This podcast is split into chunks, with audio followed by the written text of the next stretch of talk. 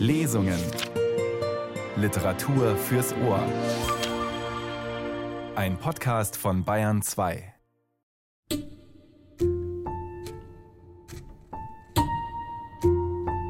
Durch die Wildnisse der tatarischen Steppe und Russlands folgte ich unablässig seinen Spuren, obwohl er sich mir beständig entzog. Manchmal erzählten mir die Bauern, die seine grässliche Erscheinung erschreckt hatte, in welche Richtung er gegangen war. Manchmal hinterließ er selbst ein Zeichen, dem ich folgen konnte. Er befürchtete wohl, ich könnte verzagen und sterben, wenn ich seine Spur verlor. Eine Jagd auf Leben und Tod und das dramatische Finale in Mary Shelleys Frankenstein. Noch einmal widmen wir uns einem der berühmtesten Schauerromane der Literaturgeschichte.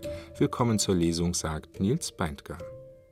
Es ist ein teuflischer Pakt, den Viktor Frankenstein mit seinem Geschöpf eingegangen ist.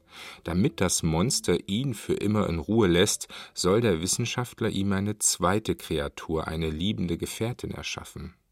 Gegen alle inneren Widerstände hat sich Frankenstein auf den Deal eingelassen. Zu verlockend ist die Aussicht, den monströsen Spuk endlich hinter sich zu lassen. Doch ist das die richtige Entscheidung? Der geniale Wissenschaftler zieht sich in einen entlegenen Winkel Schottlands zurück, um sich ans Werk zu machen. Mit Frankenstein schuf die englische Schriftstellerin Mary Shelley einen Gruselklassiker. Während das spätere 19. Jahrhundert den Roman häufig als Kritik an menschlicher Hybris interpretierte und bearbeitete, ging es in der 1860 entstandenen Urfassung viel stärker um die Folgen von Zurückweisung und Einsamkeit. Im Rahmen des ARD Radiofestivals hören Sie Auszüge aus dieser ersten Fassung. Es liest Jens Wawrczyk. Ich zweifelte nicht daran, dass das Monster mir folgte und sich mir zeigen würde, sobald ich fertig war, um seine Gefährtin zu empfangen.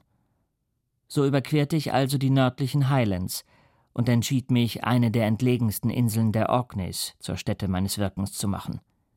Es war ein Ort, der zu solch einer Arbeit passte, denn er war kaum mehr als ein Felsen, gegen dessen Steilküste unablässig die Wellen schlugen. Der Boden war kahl und brachte kaum genug Gras hervor, um ein paar armselige Kühe zu ernähren, sowie Hafer für die Inselbewohner, nicht mehr als fünf Personen, deren ausgemergelte und dürre Glieder von ihrer elenden Kost zeugten. Gemüse und Brot, falls sie sich solch einem Luxus hingaben, und sogar frisches Wasser mussten vom Festland geholt werden – das ungefähr fünf Meilen entfernt lag. Auf der ganzen Insel gab es lediglich drei schäbige Hütten, von denen eine unbewohnt war, als ich ankam. Diese mietete ich. Sie hatte nur zwei Zimmer, welche eine Verwahrlosung zeigten, die von erbärmlichster Armut kündete. Das Strohdach war eingefallen, die Wände waren nicht verputzt und die Tür war aus den Angeln. Ich ließ alles in Ordnung bringen, kaufte ein paar Möbel und zog ein. Dieses Ereignis hätte zweifellos einiges Aufsehen erregt, wenn nicht die Not und die schändliche Armut die Gemüter der Bauern abgestumpft hätten. So lebte ich also unbeachtet und ungestört, und man dankte mir kaum für die wenigen Lebensmittel und die Kleidung, die ich spendete. So sehr werden selbst die gröbsten Empfindungen der Menschen durch Not verdorben. In diesem Unterschlupf widmete ich mich morgens der Arbeit. Doch am Abend ging ich, wenn das Wetter es zuließ, am steinigen Meeresstrand spazieren, um den Wellen zu lauschen, die zu meinen Füßen tosten und brandeten. Es war ein eintöniger Anblick, der sich zugleich beständig veränderte. Ich dachte an die Schweiz, die von dieser wüsten und unwirtlichen Landschaft so verschieden war. Ihre Hügel sind mit Weinreben bedeckt, und ihre Landhäuser sind dicht über die Ebenen verstreut. Ihre schönen Seen spiegeln einen blauen und sanften Himmel, und wenn sie vom Sturmwind aufgewühlt werden, sind ihre Wellen, verglichen mit dem Tosen des riesigen Ozeans, nur wie das Spiel eines lebhaften Kindes. So teilte ich meine Beschäftigungen gleich nach meiner Ankunft ein. Doch als meine Arbeit Fortschritte machte, wurde sie mir mit jedem Tag abscheulicher und lästiger. Manchmal konnte ich mich mehrere Tage lang nicht dazu aufraffen, mein Labor zu betreten. Dann wieder schuftete ich Tag und Nacht, um mein Werk zu vollenden. Es war wirklich ein scheußliches Verfahren, mit dem ich mich beschäftigte. Während meines ersten Experiments hatte mich eine Art wahnsinniger Begeisterung für das Grauen meiner Tätigkeit blind gemacht. Mein Verstand war ausschließlich auf die Fortführung meines Werkes konzentriert, und meine Augen sahen den Schrecken meiner Taten nicht. Nun aber ging ich kaltblütig daran und wurde angesichts meiner Hände Arbeit oft von Ekel gepackt.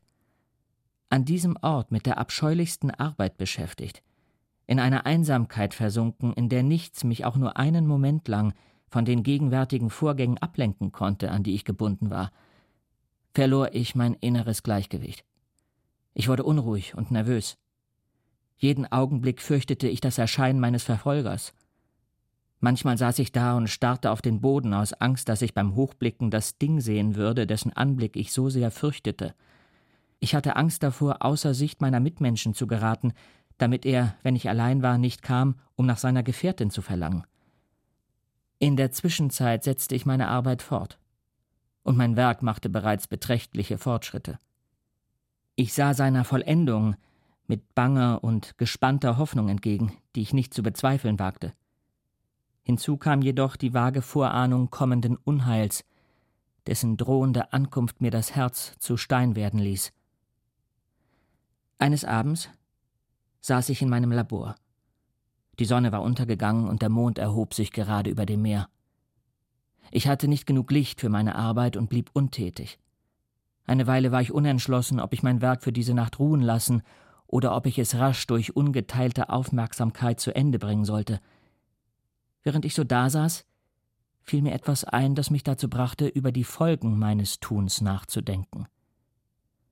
Drei Jahre zuvor war ich auf dieselbe Weise beschäftigt gewesen und hatte einen Unhold erschaffen, dessen unvergleichliche Grausamkeit mein Herz verwüstet und es für immer mit bitterster Reue gefüllt hatte. Nun war ich dabei, ein neues Wesen zu erschaffen, von dessen Charakter ich ebenso wenig wusste.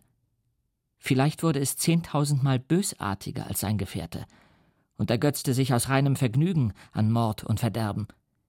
Er hatte geschworen, die Nähe der Menschen zu verlassen und sich in Wüsten zu verstecken. Sein Weib hatte dies nicht getan. Und sie, die aller Wahrscheinlichkeit nach ein denkendes und vernunftbegabtes Wesen sein würde, könnte es ablehnen, einer Vereinbarung zuzustimmen, die vor ihrer Erschaffung getroffen wurde. Vielleicht hassten sie einander sogar. Das bereits lebende Geschöpf verabscheute seine Missgestalt. Könnte es womöglich einen noch größeren Abscheu davor entwickeln, sobald diese Missgestalt in weiblicher Form vor seinen Augen erscheinen würde? Vielleicht wandte auch sie sich aufgrund der überlegenen Schönheit der Menschen angewidert von ihm ab. Sie könnte ihn verlassen, und er wäre wieder allein, erbost über die neue Provokation, von seinesgleichen abgewiesen zu werden.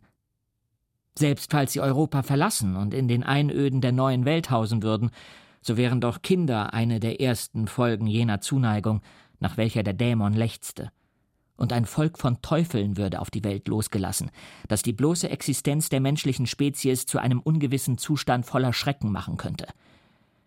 Hatte ich das Recht, diesen Fluch aus purem Eigennutz über alle nachfolgenden Generationen zu bringen? Ich war zuvor schon auf die Spitzfindigkeiten des Wesens hereingefallen, das ich erschaffen hatte. Seine teuflischen Drohungen hatten mir den Verstand geraubt, doch nun wurde mir zum ersten Mal die Ruchlosigkeit meines Versprechens klar. Mir schauderte bei dem Gedanken, zukünftige Epochen könnten mich als ihren Pestbringer verfluchen, der in seiner Selbstsucht nicht gezögert hatte, sich seinen eigenen Frieden womöglich zum Preis des Überlebens der gesamten Menschheit zu erkaufen. Ich zitterte, und mein Mut verließ mich, als ich beim Aufblicken plötzlich den Dämon im Mondlicht am Fenster sah. Ein verzerrtes Lächeln umspielte seine Lippen, als er mich anstarrte während ich die Arbeit verrichtete, die er mir zugeteilt hatte.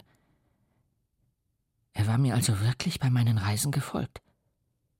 Er hatte sich in Wäldern herumgetrieben, sich in Höhlen versteckt oder Zuflucht im weiten und einsamen Heideland gesucht. Nun kam er, um meine Fortschritte zu prüfen und die Erfüllung meines Versprechens zu fordern. Als ich ihn betrachtete, spiegelte sich ein Übermaß an Bosheit und Verrat in seinen Zügen.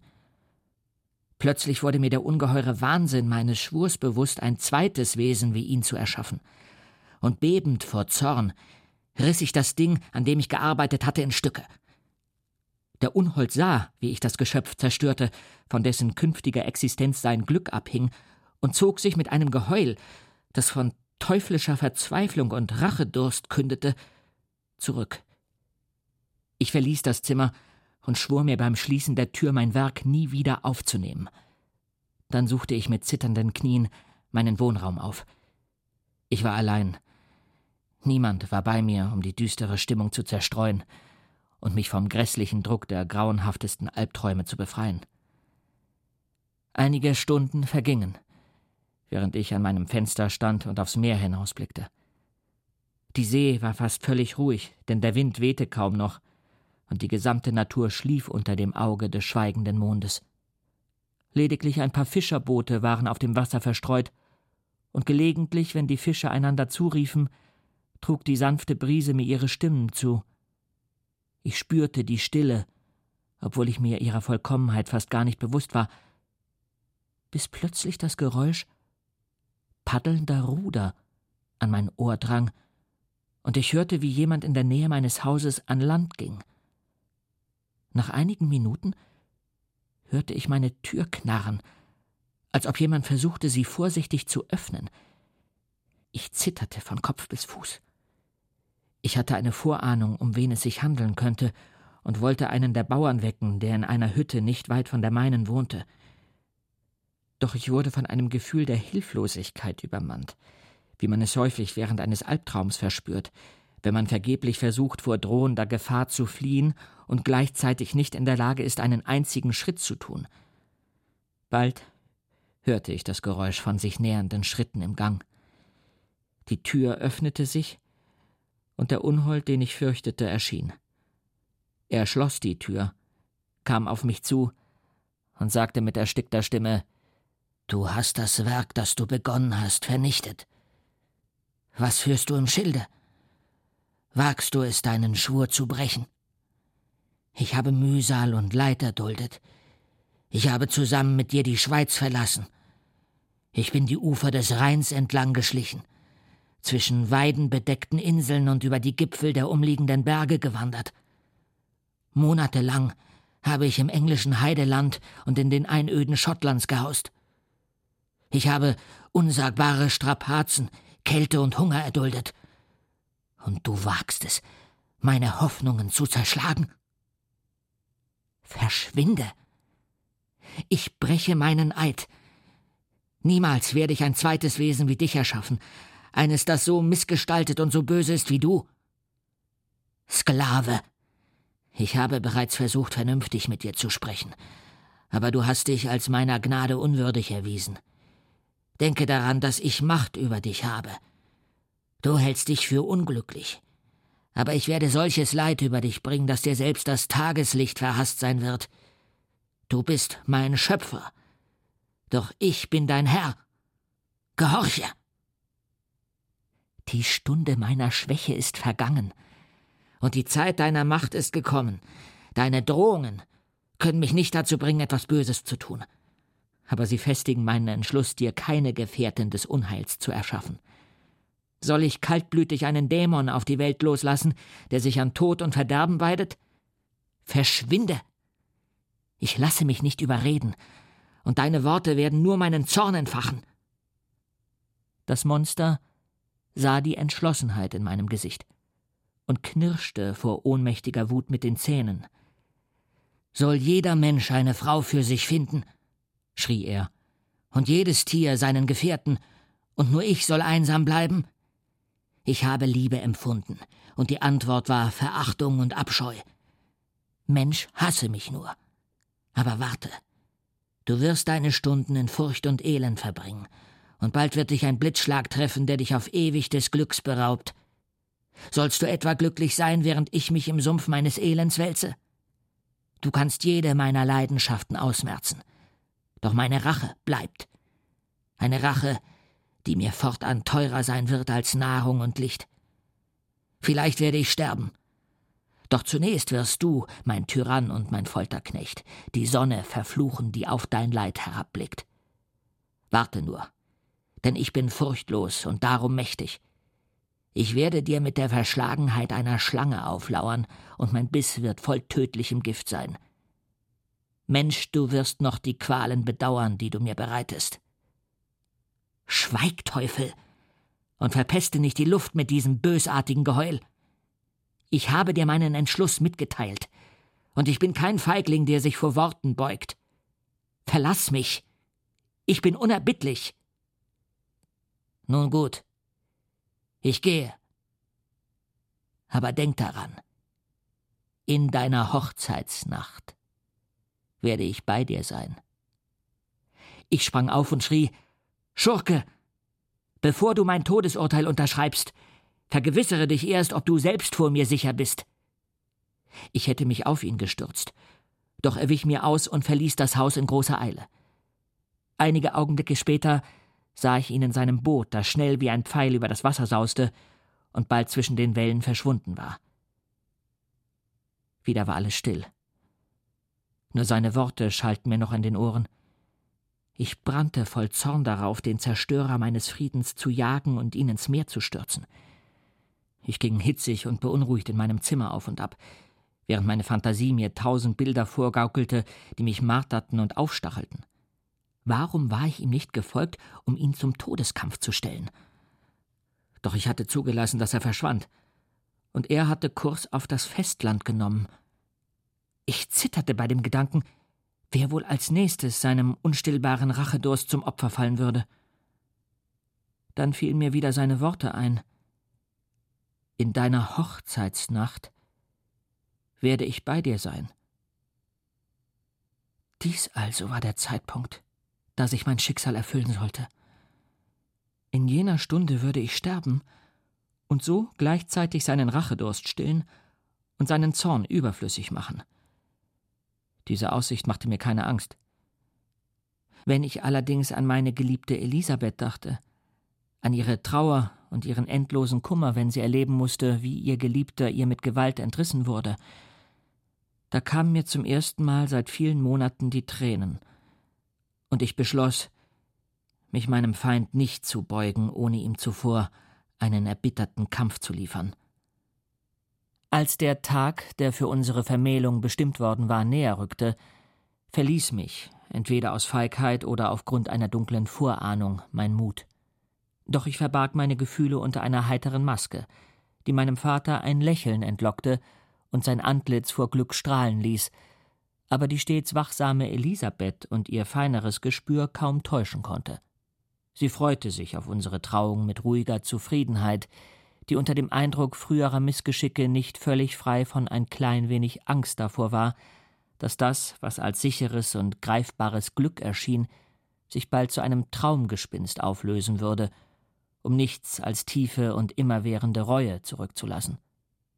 Man traf die Vorbereitungen für das Fest. Gratulanten wurden empfangen, und alle hatten glückliche Gesichter. Ich schloss die Furcht, so gut ich konnte, tief in mein Herz ein, wo sie auf der Lauer lag, und ging mit gespielter Ernsthaftigkeit auf die Pläne meines Vaters ein, obwohl sie wahrscheinlich nur noch der Ausschmückung meiner Tragödie dienten. In der Nähe von Kolonie wurde ein Haus für uns gekauft, wo wir die Freuden des Landlebens genießen sollten und gleichzeitig nicht weit von Genf entfernt waren, so dass uns mein Vater täglich besuchen konnte. Er Ernest zuliebe weiterhin innerhalb der Stadtmauern wohnen wollte, um ihm zu ermöglichen, sein Studium an den dortigen Schulen fortzusetzen. In der Zwischenzeit traf ich jede erdenkliche Vorkehrung, um mich zu verteidigen, falls der Unhold mich ungeschützt angriff. Ich trug ständig Pistolen und einen Dolch bei mir und war immer auf der Hut vor einem Hinterhalt. Dies trug wesentlich zur Verringerung meiner Sorgen bei. Tatsächlich erschien mir, als die Stunde kam, die Bedrohung eher wie ein Wahn, der es nicht wert war, meinen Frieden zu stören, während das Glück, das ich mir von meiner Heirat erhoffte, mir umso wirklicher vorkam, je näher der Tag der Feierlichkeiten rückte und ich hörte, wie man unablässig von diesem Ereignis sprach, als ob nichts und niemand es noch verhindern könnte. Elisabeth wirkte glücklich. Meine Gelassenheit schien sie zusätzlich zu beruhigen. Doch an dem Tag, der meine Wünsche und mein Schicksal erfüllen sollte, war sie bekümmert, und eine Vorahnung nahenden Unheils verfolgte sie. Vielleicht dachte sie auch an das schreckliche Geheimnis, das ich ihr am folgenden Tag zu enthüllen versprochen hatte. Währenddessen war mein Vater überglücklich und hielt im Trubel der Vorbereitungen die Schwermut seiner Nichte lediglich für die Schüchternheit einer Braut.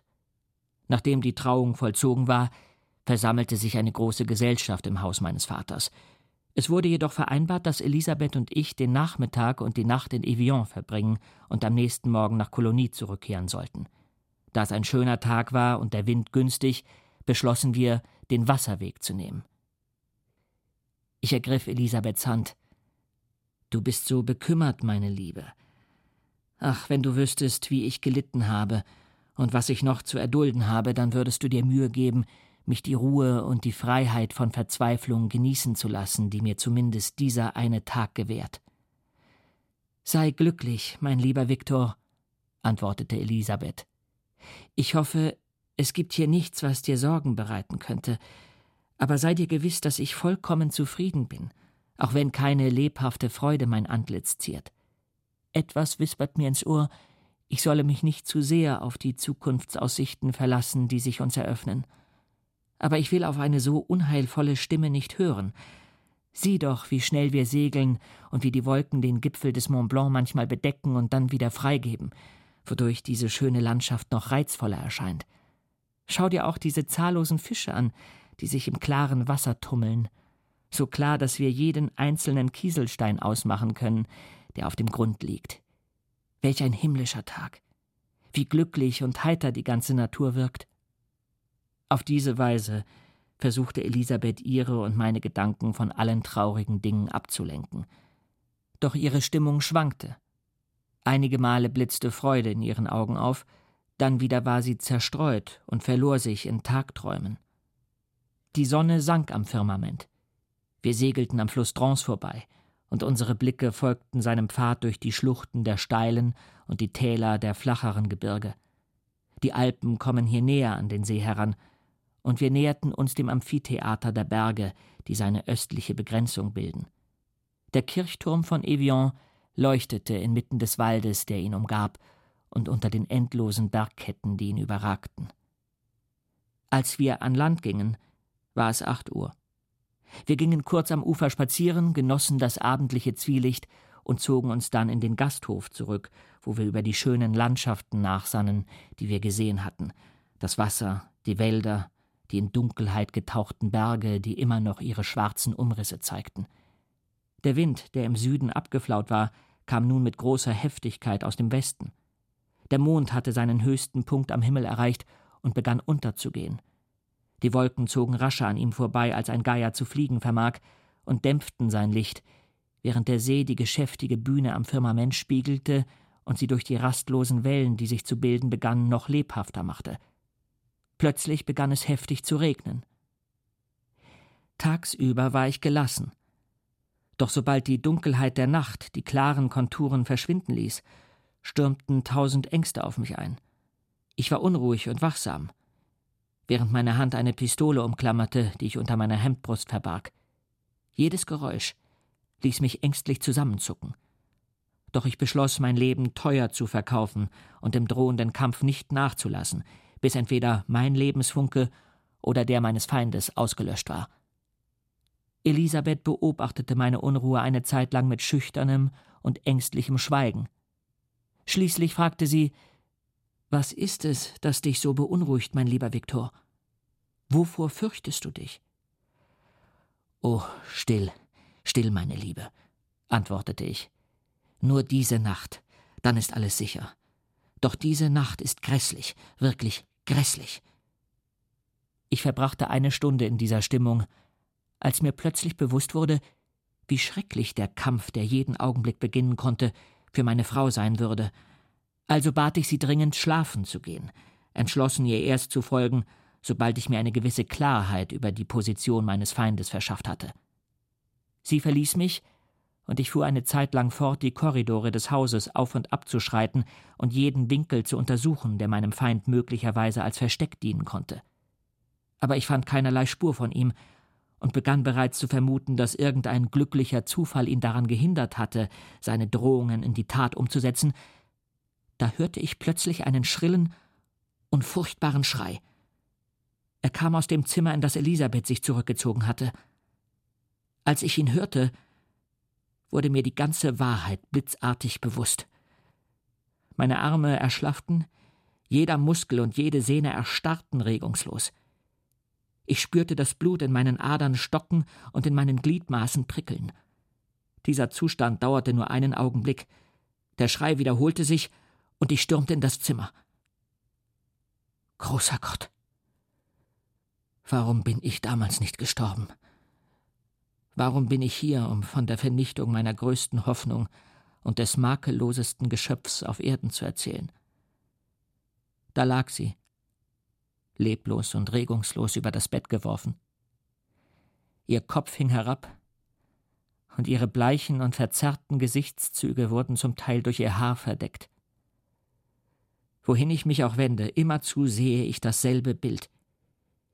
Ihre blutleeren Arme und ihr erschlaffter Körper, von ihrem Mörder auf die bräutliche Totenbahre geworfen. Wie konnte ich dies ansehen und weiterleben? Ach, das Leben ist eigensinnig und klammert sich dort am stärksten fest, wo es am meisten gehasst wird. An das, was in den nächsten Augenblicken geschah, erinnere ich mich nicht. Ich fiel in Ohnmacht.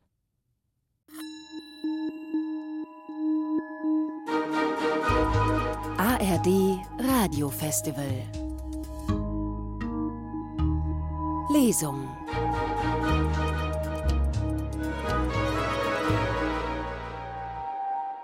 Vergeltung, Gewalt und Tod. Mary Shelleys Roman Frankenstein in den Radiotexten auf Bayern 2 und im Rahmen des ARD Radiofestivals. Nach dem brutalen Mord an seiner Braut sind Frankenstein, Wunderkind der Wissenschaft und Schöpfer des brutalen Ungeheuers, auf Rache. Es beginnt eine unheilvolle Hetzjagd mit zwei rachsüchtigen Gegnern, beide gleichermaßen Jäger wie Gejagter. Es liest Jens Wawrcek aus der 1816 entstandenen Urfassung von Mary Shelleys berühmtem Gruselroman. Als ich mich wieder gefasst hatte, war ich von der Dienerschaft des Gasthofs umringt. In ihren Gesichtszügen zeichnete sich atemloser Schrecken ab. Doch das Grauen der anderen schien mir nur ein Hohn, ein Schatten der Gefühle, die mich niederdrückten. Ich entfloh ihnen in das Zimmer, wo die Leiche Elisabeths lag. Meine Liebe, meine Frau. Eben noch so lebendig, so lieb und so teuer. Man hatte sie aus der Lage befreit, in der ich sie zuvor gesehen hatte. Und so, wie sie nun dalag, den Kopf auf dem Arm und ein Taschentuch über Gesicht und Hals gebreitet. Hätte ich annehmen können, sie schliefe nur. Ich eilte zu ihr und umarmte sie leidenschaftlich. Doch die tödliche Schlaffheit und die Kälte der Glieder sagten mir, dass das, was ich nun in den Armen hielt, nicht mehr die Elisabeth war, die ich geliebt und verehrt hatte. Der Würgegriff des Unholds hatte an ihrem Hals einen mörderischen Abdruck hinterlassen, und kein Atemhauch kam über ihre Lippen. Während ich mich voller Verzweiflung und Pein an sie klammerte, blickte ich zufällig auf. Zuvor waren die Fensterläden geschlossen gewesen, und ich verspürte eine Art Panik, als ich sah, wie das blassgelbe Mondlicht das Zimmer erleuchtete. Die Läden waren aufgerissen worden. Und mit einem unbeschreiblichen Gefühl des Grauens sah ich am offenen Fenster eine Gestalt von abscheulichster und schrecklichster Art. Ein Grinsen verzerrte des Monsters Gesichtszüge. Er schien zu frohlocken, als es mit seinen Teufelsfingern auf die Leiche meiner Frau deutete. Ich eilte zum Fenster, zog eine Pistole aus der Hemdbrust und schoss. Doch er entkam mir sprang von seinem Platz herab, rannte schnell wie der Blitz zum See und tauchte unter. Der Knall der Pistole rief eine Menschenmenge ins Zimmer. Ich deutete auf die Stelle, wo er verschwunden war, und wir folgten der Spur in Booten. Netze wurden ausgeworfen, aber vergeblich. Nach mehreren Stunden kehrten wir ohne Hoffnung zurück, und viele meiner Gefährten hielten das, was ich gesehen hatte, für ein Hirngespinst. Nachdem wir an Land gegangen waren, dehnten sie die Suche landeinwärts aus und Gruppen zogen in verschiedenen Richtungen zu den Wäldern und Weingärten. Ich begleitete sie nicht. Ich war erschöpft. Ein Schleier bedeckte meine Augen und meine Haut glühte in Fieberhitze. Schließlich fiel mir ein, dass mein Vater wohl besorgt auf meine und Elisabeths Rückkehr wartete und dass ich allein heimkehren musste. Diese Erkenntnis trieb mir die Tränen in die Augen und ich weinte eine lange Zeit. Meine Gedanken schweiften jedoch ab, und wandten sich anderen Angelegenheiten zu. Ich grübelte über meine Missgeschicke und deren Ursache. Ich wusste nicht einmal, ob meine verbliebenen Freunde vor der Bosheit des Unholds sicher waren. Vielleicht wand sich mein Vater gerade jetzt in seiner Umklammerung. Und vielleicht lag Ernest bereits tot zu seinen Füßen. Diese Vorstellung rüttelte mich wach und machte mich wieder handlungsfähig. Ich sprang auf und beschloss, so schnell wie möglich nach Genf zurückzukehren. Ich konnte mir keine Pferde beschaffen und musste über den See heimkehren. Doch der Wind war ungünstig und es goss in Strömen. Der Morgen war noch kaum angebrochen, und meine Hoffnung, bis zum Abend anzukommen, war wohl nicht unbegründet. Ich heuerte Ruderer an und nahm selbst ein Ruder in die Hand, denn ich habe schon immer in körperlicher Anstrengung Erleichterung von seelischen Qualen gefunden. Doch das Übermaß an Pein, das ich nun verspürte, und die extreme Unruhe, unter der ich litt, machten mich zu jeder Anstrengung unfähig. Ich warf das Ruder hin und ließ allen aufkommenden düsteren Gedanken freien Lauf, während ich meinen Kopf auf die Hände stützte. Nichts schmerzt die menschliche Seele so sehr wie eine große und plötzliche Veränderung. Ob die Sonne schien oder die Wolken dräuten, nichts konnte mir je wieder so erscheinen wie am Tag zuvor. Ein Teufel hatte mir jede Hoffnung auf zukünftiges Glück entrissen. Kein Geschöpf ist je so unglücklich gewesen, wie ich es war. Solch ein schreckliches Ereignis ist einmalig in der Geschichte der Menschheit. Ich kam nach Genf. Mein Vater und Ernest lebten noch, doch mein Vater brach unter der Nachricht, die ich ihm brachte, zusammen. Ich sehe ihn jetzt vor mir, den vortrefflichen und ehrwürdigen alten Mann. Seine Blicke wanderten ins Leere, denn sie fanden ihr liebstes und bezauberndes Abbild nicht wieder. Seine Nichte, die ihm mehr als nur eine Tochter gewesen war, die er mit all der Liebe verehrte, die ein Mann fühlt, der an seinem Lebensabend nur noch wenig hat, das er lieben könnte, und sich darum noch fester an das Verbleibende klammert. Verflucht verflucht sei der Unhold, der Unheil über sein ergrautes Haupt brachte und ihn dazu verdammte, in Elend dahin zu welken. Er konnte mit den Schrecken nicht leben, die sich um ihn sammelten. Er erlitt einen Schlaganfall und starb nach ein paar Tagen in meinen Armen. Was wurde dann aus mir? Ich weiß es nicht. Ich verlor die Sinne und Ketten und Finsternis waren das Einzige, das mich niederdrückte. Allerdings träumte ich manchmal, dass ich mit meinen Jugendfreunden über Blumenwiesen und durch freundliche Täler wanderte. Doch als ich erwachte, befand ich mich in einem Kerker. Schwermut folgte. Doch allmählich bekam ich ein klares Bild meines Elends und meiner Lage, und ich wurde aus dem Gefängnis entlassen. Man hatte mich für wahnsinnig gehalten. Doch nun begriff ich erst, dass während vieler Monate eine Einzelzelle mein Zuhause gewesen war. Aber Freiheit wäre für mich eine nutzlose Gabe geblieben, wenn nicht gleichzeitig mit meiner wiederkehrenden Vernunft auch der Rachedurst in mir erwacht wäre. Als die Erinnerung an früheres Unheil mich bedrückte, begann ich über seine Ursache nachzudenken. Das Monster, das ich erschaffen hatte.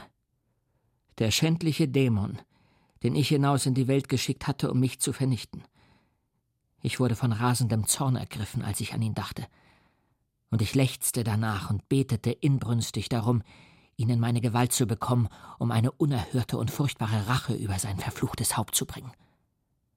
Auch beschränkte sich mein Hass nicht lange auf nutzlose Wunschträume.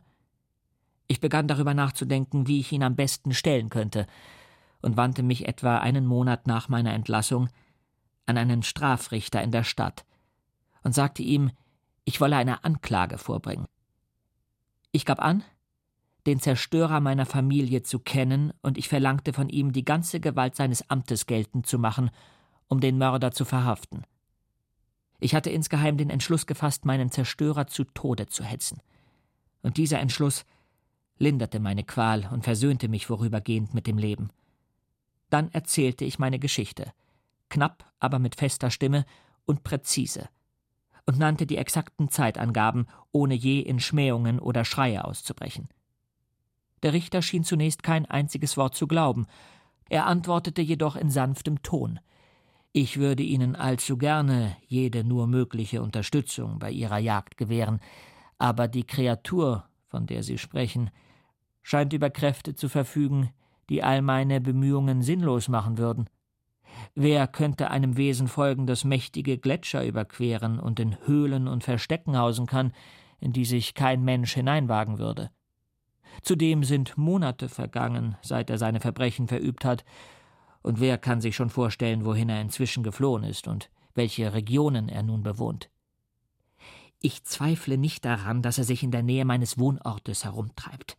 Und falls er wirklich in den Alpen Zuflucht gefunden hat, könnte man ihn wie eine Gemse jagen und wie Jagdwild erlegen. Aber ich weiß schon, was Sie denken. Sie glauben meiner Geschichte nicht und haben nicht die Absicht, meinen Feind mit der Strafe zu verfolgen, die ihm zusteht. Als ich sprach, funkelte Zorn in meinen Augen. Dem Richter wurde bange. Sie irren sich, sagte er. Ich werde mich dafür einsetzen. Und wenn es in meiner Macht liegt, das Monster zu fangen, dann können Sie sicher sein, dass es die Strafe erduldet, die seinen Verbrechen entspricht. Aber ich fürchte aufgrund dessen, was Sie mir über seine Eigenschaften erzählt haben, dass sich dies als undurchführbar erweisen wird und dass Sie sich, während alle zweckdienlichen Maßnahmen getroffen werden, darauf vorbereiten sollten, enttäuscht zu werden. Mensch, schrie ich, wie unwissend bist du im Stolz deiner Weisheit. Still, du weißt nicht, was du da sagst. Ich stürmte wütend und verstört aus dem Haus und zog mich zurück, um über andere Mittel und Wege nachzudenken. Zunächst beschloss ich, Genf für immer zu verlassen. Meine Heimat, die mir so am Herzen gelegen hatte, als ich glücklich war und geliebt wurde, schien mir in meiner Not nur noch hassenswert. Ich beschaffte mir etwas Bargeld, nahm ein paar Juwelen, die meiner Mutter gehört hatten, und brach auf. Und dann begannen meine Wanderungen, die erst mit meinem Leben enden werden. Ich habe einen Großteil der Erde bereist und habe all die Strapazen erduldet, die Reisende in Wüsten und barbarischen Ländern durchmachen müssen. Wie ich überlebt habe, weiß ich kaum. Oftmals streckte ich meine entkräfteten Glieder auf dem sandigen Erdboden aus und betete um den Tod. Doch die Rache hielt mich am Leben. Ich wagte nicht zu sterben, solange mein Feind noch existierte. Als ich Genf verließ, bemühte ich mich zunächst einen Hinweis zu finden, der mich auf die Spur meines teuflischen Widersachers bringen würde. Doch mein Plan führte zu nichts, und ich wanderte viele Stunden lang in der Umgebung der Stadt umher, ohne zu wissen, welchem Pfad ich folgen sollte. Als die Nacht kam, befand ich mich am Eingang des Friedhofs, wo William, Elisabeth und mein Vater beerdigt waren. Ich trat ein und näherte mich dem Grabmal, das ihre Ruhestätten anzeigte. Alles war still, außer den Blättern der Bäume, die leicht im Wind raschelten. Es herrschte fast völlige Finsternis. Und der Ort wäre sogar einem gleichgültigen Beobachter düster und ergreifend erschienen. Es schien, als ob die Geister der Verstorbenen rund um den Kopf des Trauernden schwebten und Schatten warfen, die man spüren, aber nicht sehen konnte. Die tiefe Trauer, die dieser Ort anfangs geweckt hatte, wich Zorn und Verzweiflung. Sie waren tot. Und ich lebte. Auch ihr Mörder war noch am Leben. Und um ihn zu vernichten, musste ich meine trostlose Existenz in die Länge ziehen – ich kniete mich auf den Rasen, ich küsste den Erdboden und ich rief mit bebenden Lippen Bei der geweihten Erde, auf der ich knie, bei den Schatten, die an mir vorüberziehen, bei dem tiefen und ewigen Kummer, den ich empfinde, schwöre ich, und bei dir, o Nacht, und bei den Geistern, die über dich herrschen, schwöre ich, den Dämon zu jagen, der dieses Leid verursachte, bis er oder ich in tödlichem Zweikampf vergehen.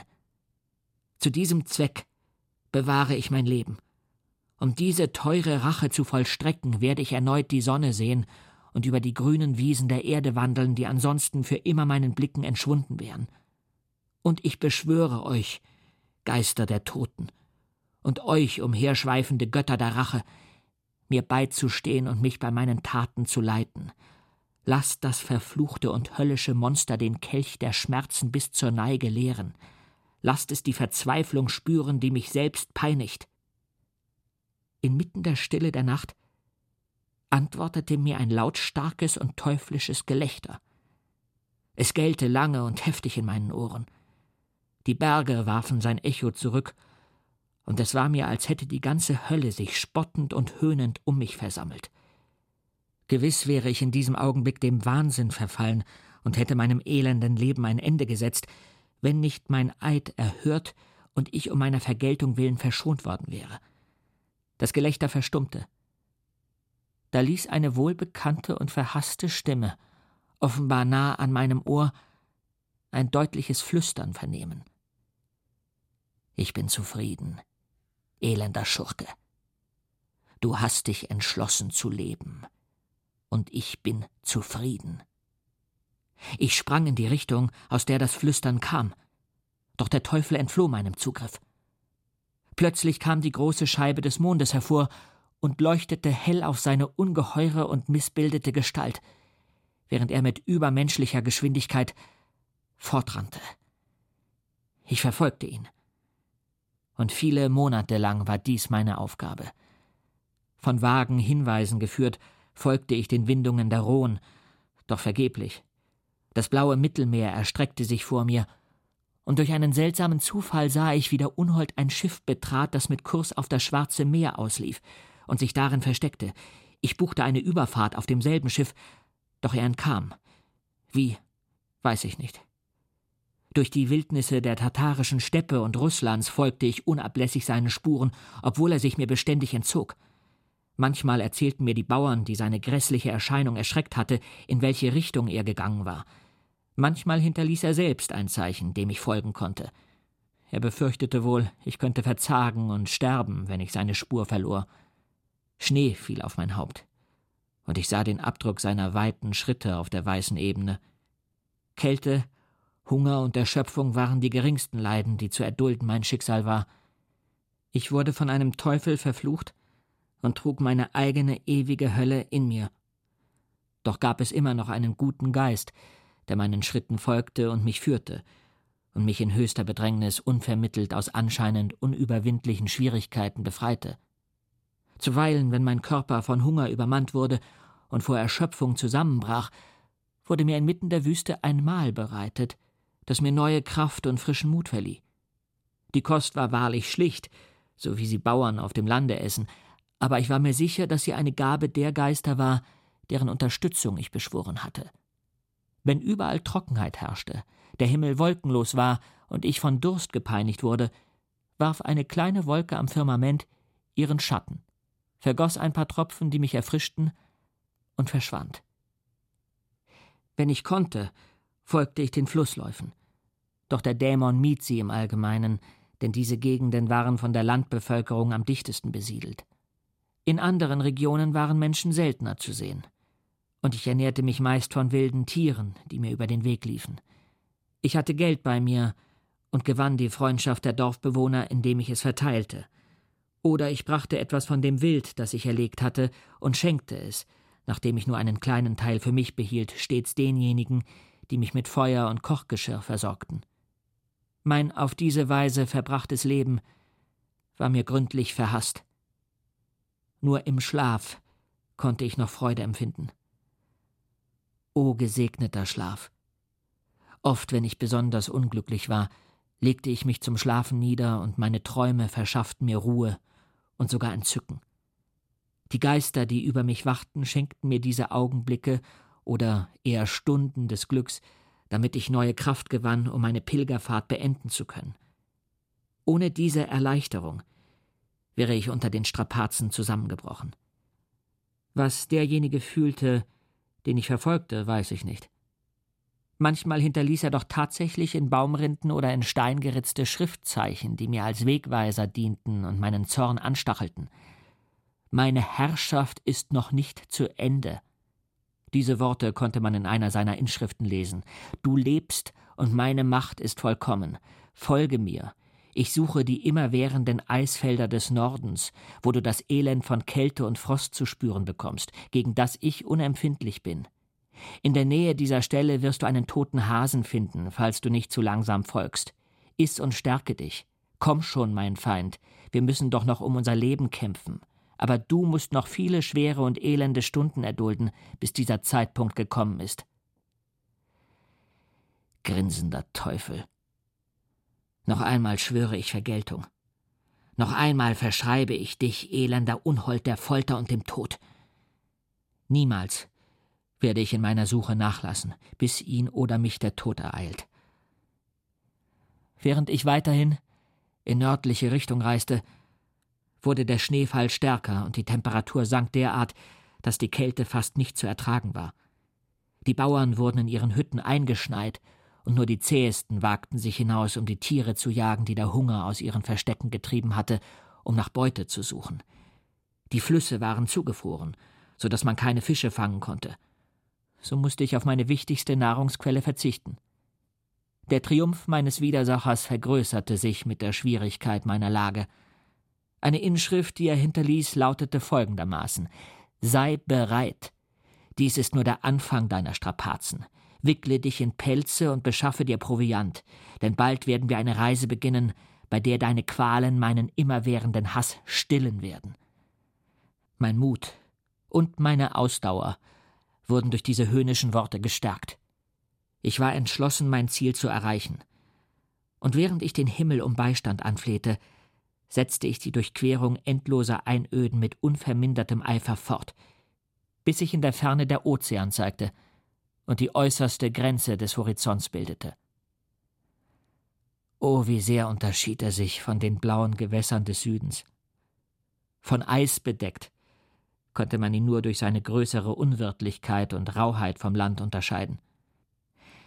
Einige Wochen zuvor hatte ich mir einen Schlitten und Hunde besorgt und überquerte so die Schneeflächen mit unvorstellbarer Geschwindigkeit. Ich wusste nicht, ob der Unhold dieselben Vorteile besaß, aber während ich früher bei meiner Verfolgungsjagd täglich an Boden verloren hatte, merkte ich nun, dass sich sein Vorsprung stetig verringerte. So sehr, dass er mir nur noch eine Tagesreise voraus war, als ich zum ersten Mal das Meer erblickte, und ich hoffte ihn einzuholen, bevor er den Strand erreichte. Daraus schöpfte ich neuen Mut, eilte weiter und kam nach zwei Tagen zu einer elenden Hütte an der Meeresküste. Ich fragte die Bewohner nach dem Unhold und erhielt genaue Hinweise. Sie sagten, ein riesiges Monster, bewaffnet mit einem Gewehr und vielen Pistolen, sei gestern Nacht erschienen und die Angst vor seinem schrecklichen Aussehen habe sie aus ihrer abgelegenen Hütte vertrieben. Es habe ihr Lager mit den Wintervorräten geplündert, die es auf seinen Schlitten packte. Um diesen zu ziehen, habe es eine große Meute von Schlittenhunden eingefangen und angeschirrt. In derselben Nacht hatte es zur Erleichterung der entsetzten Dorfbewohner seine Fahrt übers Meer in jener Richtung fortgesetzt, die zum Land führte, und sie mutmaßten, dass es wohl alsbald durch das Aufbrechen des Eises vernichtet oder im ewigen Frost erfrieren würde. Als ich diese Nachricht vernahm, packte mich vorübergehend Verzweiflung. Er war mir entkommen. Und ich musste eine verheerende und schier endlose Reise über die Eisberge des Nordmeers beginnen, in einer Kälte, die nur wenige ihrer Bewohner lange aushielten, und in der ich, der aus einem freundlichen und sonnigen Klima stammte, nicht hoffen konnte zu überleben.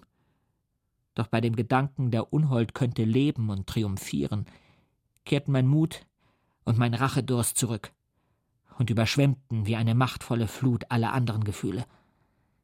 Nach kurzem Schlaf, währenddem mich die Geister der Toten heimsuchten und mich zu Mühsal und Rache hetzten, traf ich die Vorkehrungen für meine Reise.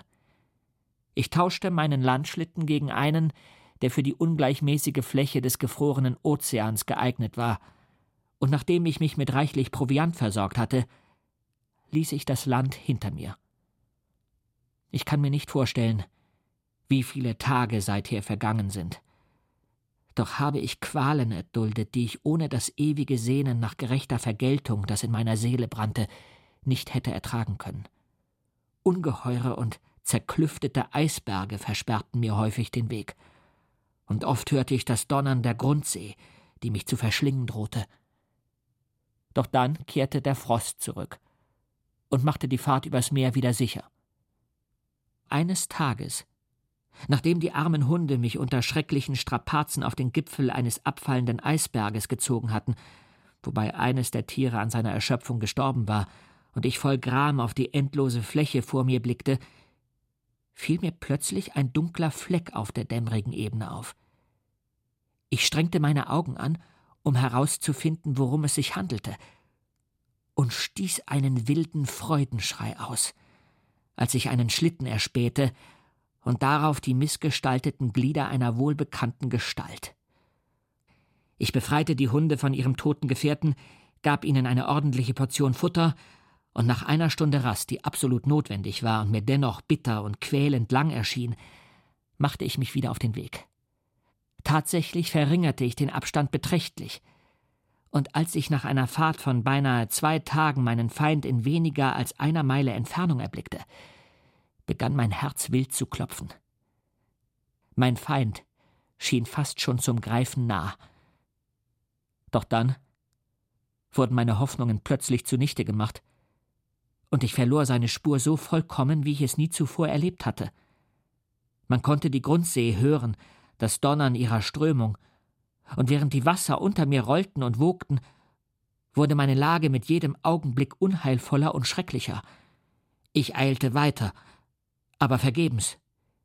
Der Wind wurde stärker, die See brüllte und wie durch den gewaltigen Schock eines Erdbebens brach und splitterte das Eis mit ungeheurem und überwältigendem Getöse. Das Werk war bald vollendet. Nach wenigen Minuten toste eine aufgewühlte See zwischen mir und meinem Widersacher. Und ich blieb auf einer zerborstenen Eisscholle treibend zurück, die von den Wellen aufgerieben wurde und mich so auf einen furchtbaren Tod vorbereitete.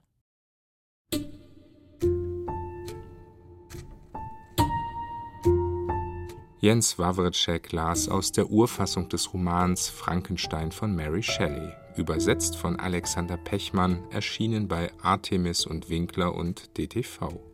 Regie Irene Schuck, eine Produktion des Bayerischen Rundfunks aus dem Jahr 2012. Die Lesung finden Sie auch in der ARD Audiothek unter Lesungen sowie unter ardradiofestival.de. In der kommenden Woche widmen sich die Radiotexte zum ARD Radiofestival einer berühmten Erzählung von Arthur Schnitzler, Fräulein Else. Hier verabschiedet sich Nils Beindker. Eine gute Zeit.